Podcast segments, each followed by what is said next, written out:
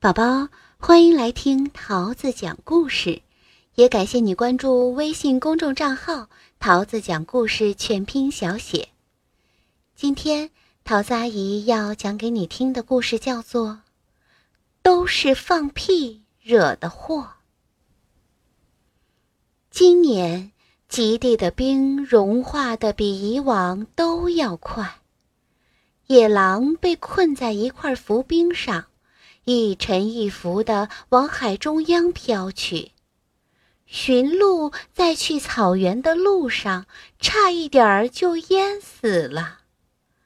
北极熊准备把白色的大衣换掉，因为现在地面不再雪白，很容易暴露行踪。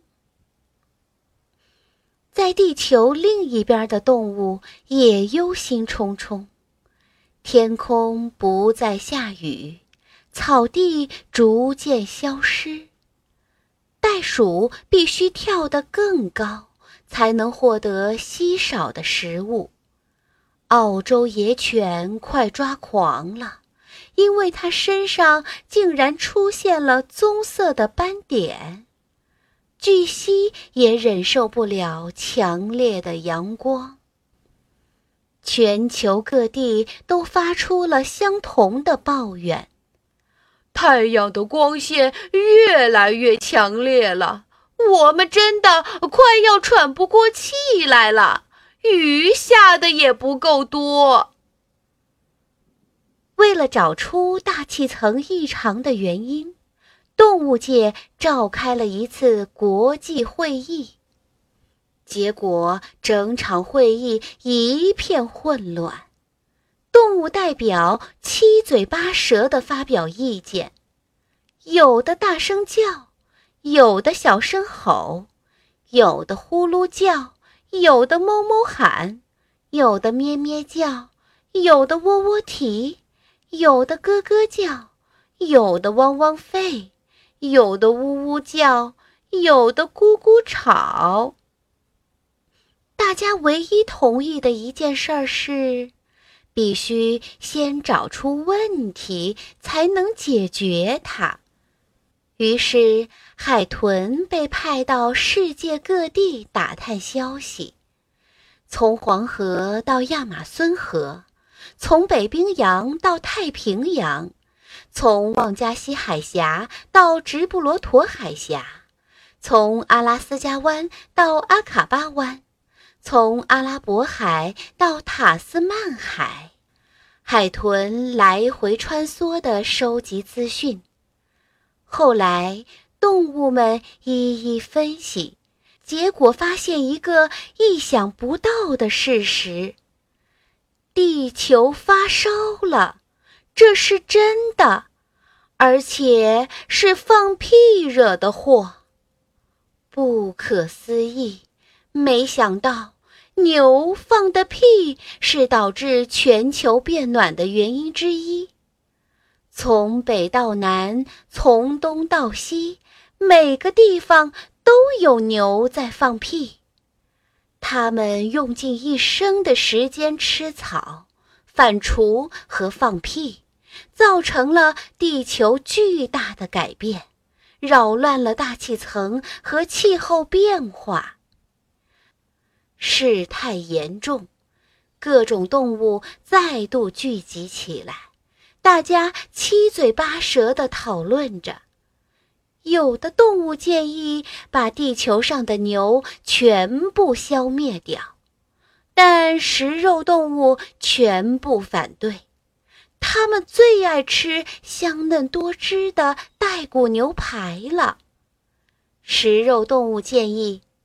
所有的牛两天吃一次草，减少放屁量，但这并不能解决根本问题。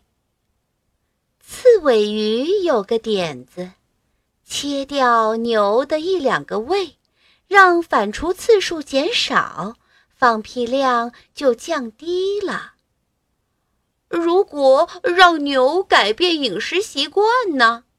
让他们改吃不会放屁的食物，就能还给我们清新的空气。呃，改变他们的遗传基因，把它们变得又矮又小。矮小的牛放的屁一定很少。但是这些想法没有一个可行。牛在印度被视为圣兽，备受尊崇，根本动不了它们一根汗毛。欧洲那些肥嘟嘟的牛也不可能同意放弃美味的饲料。你去逮一头美国牛看看，它们可都是受过牛仔训练的。动物们苦恼极了。如果牛再不停止放屁，不出几年，大家全都会从地球上消失。牛也感到很抱歉，他们不知如何改变这个悲惨的结局。一头牛提议说：“如果我们把肠道转个方向，呃，不但能生产气泡牛奶，还能避免臭屁直接排到大气中。但这并不是好办法。”因为那些气体迟早还是会排出去。这时，一只鼠海豚紧张地说：“呃，想要解决这个问题，就必须让牛继续放屁才行。”其他动物都十分惊讶，并且嘲笑他：“这是什么蠢想法呀！”聪明的鼠海豚继续说：“我们把牛的屁收集起来，就可以在冰原上开一家制冰厂，利用牛的屁来生产冰块，就跟冰箱一样。”大家开始交头接耳地说：“嗯，这听起来是个好主意。”我们应该把牛的屁收集起来。如果我们阻止不了牛放屁，不妨好好利用它。接着，四周响起了如雷的掌声。鼠海豚是对的，这是唯一的办法。散会后，动物代表满怀希望。试着说服牛装上催化管，好利用牛屁来制冰。经过多年的努力，牛终于答应了。动物们开始兴建制冰厂。不过，就像所有的发明一样，要花很多年才能运转。最后，在启用典礼上。动物们兴奋地互相祝贺，哦，问题终于解决了。不过这实在太花时间了，冰恐怕已经全部融化了，所以现在该是我们采取补救行动的时候了。我们一定能阻止地球被洪水淹没。